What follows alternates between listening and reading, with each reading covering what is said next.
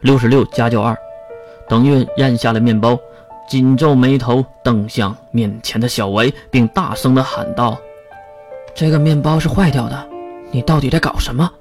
仿佛是做了坏事的孩子被拆穿一样，小维站起来，捏紧小拳头，大声地喊道：“和你，和你有什么关系？”一句话让三个人都愣住了，并不是因为这句话，而是小维班长眼中委屈的泪花。他努力地瞪大眼睛，想留住泪水，而月却拉紧了小维那纤细的胳膊，并露出凶光。看向小薇，丑女，告诉我你到底遇到了什么事儿？对于月的强势，全校区所有人都知道，没有什么事儿月是不敢管的。但是变成女孩后，管的多少有点少了。面前的小薇呢？此时漂亮的脸蛋满是羞红，眼中还流着泪水。换做谁不会上去好好的安慰一下呢？我他妈的问你呢！好吧，月没有安慰。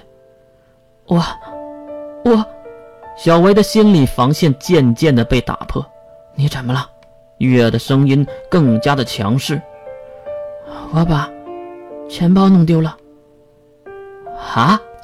这个答案让三人目瞪口呆，他们互相对视，完全不明白这个事件的构成原理。不上课，还要在这里发呆，吃坏掉的面包和丢钱包能有什么关系？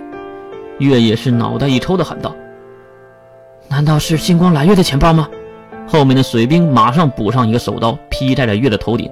有几个和你一样蠢货，用全部的积蓄去买一个周边的？月马上要反驳：“那是艺术，你懂个屁！”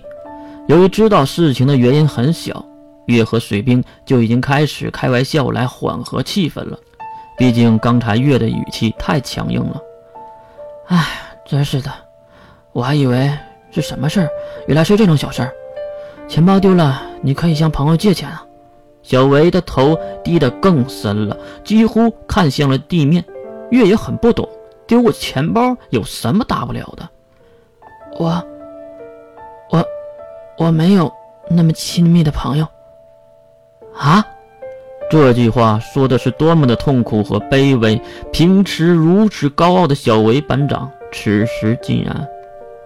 月的表情再次严肃，但他也没有说出那句“我就是你的朋友”，因为对方已经说出了他没有那样的朋友，所以月也不能自己说。钱包丢了多久了？一一个星期了。一个星期了！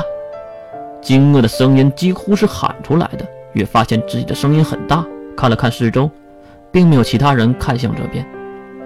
你就不能和老师借吗？或者说通知家里，让家里给你送来钱。你那么大的家族，能差钱吗？这是很正常的话。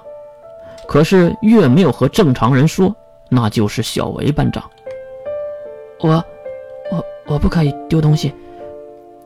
我不可以丢家族的脸。我不可以有错误。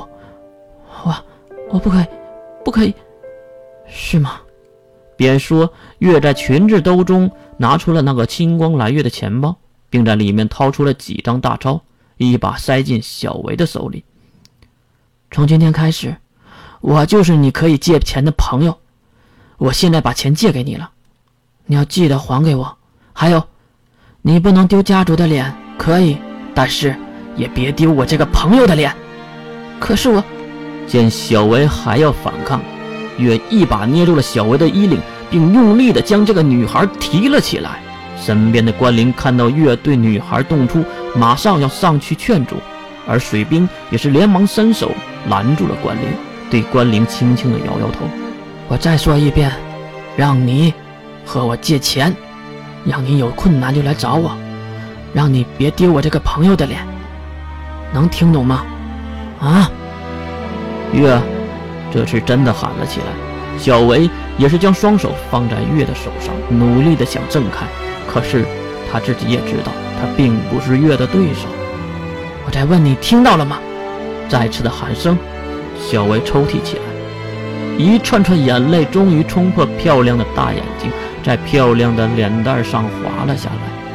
然后是哭声，歇斯底里的哭喊：“并且大声的喊着：“他知道了，他知道了。”月放开小薇，水兵也是放开关灵。关灵跑过去抱住了小薇，抱住了那个平时骄傲高傲的班长。小薇一声声的哭啼，是高兴交到了朋友，还是在释放那家族中畸形的教育呢？所谓的家教，就是不给其他人添麻烦。